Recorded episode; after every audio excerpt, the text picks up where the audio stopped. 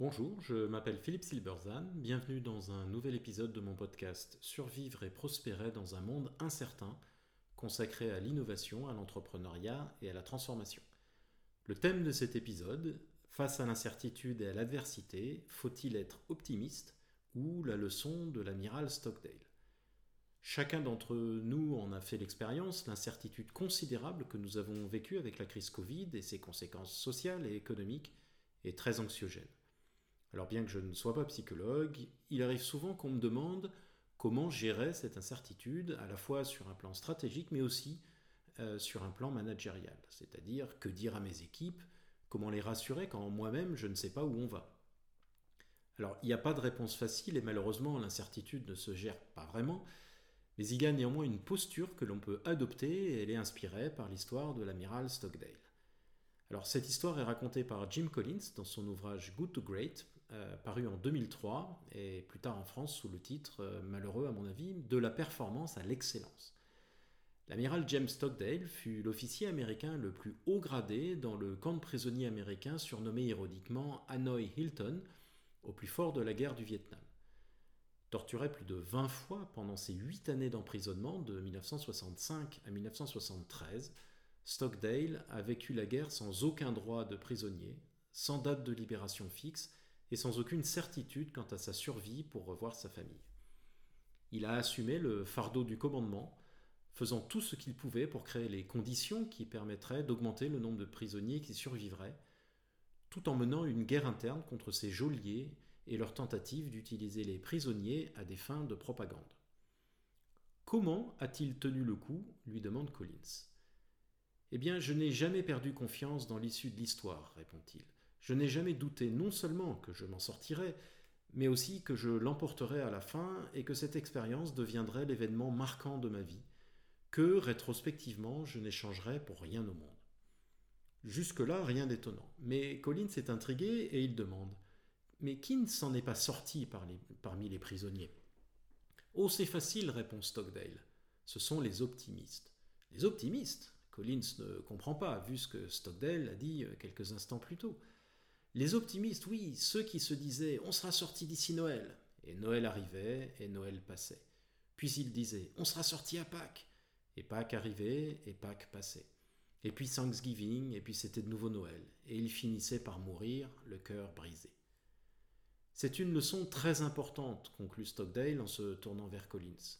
Vous ne devez jamais confondre la foi en votre victoire à la fin, que vous ne, que vous ne pouvez jamais vous permettre de perdre, avec la discipline nécessaire pour affronter les faits les plus brutaux de votre réalité actuelle, quel qu'il soit. La leçon de Stockdale n'offre naturellement pas en elle-même une solution facile à ce qu'il faut faire dans une situation comme l'épidémie de Covid, mais elle illustre néanmoins une posture puissante. Face à l'incertitude, c'est dans la réalité présente qu'il faut s'ancrer et non dans les illusions.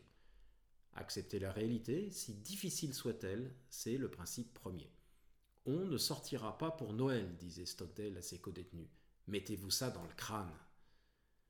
Comme Stockdale, nous ne savons pas quand cette épidémie se terminera, ni comment elle se terminera. Le fait le plus brutal de notre réalité actuelle est qu'il est désormais très probable qu'elle sera avec nous pour longtemps et que ses conséquences seront très profondes et très durables.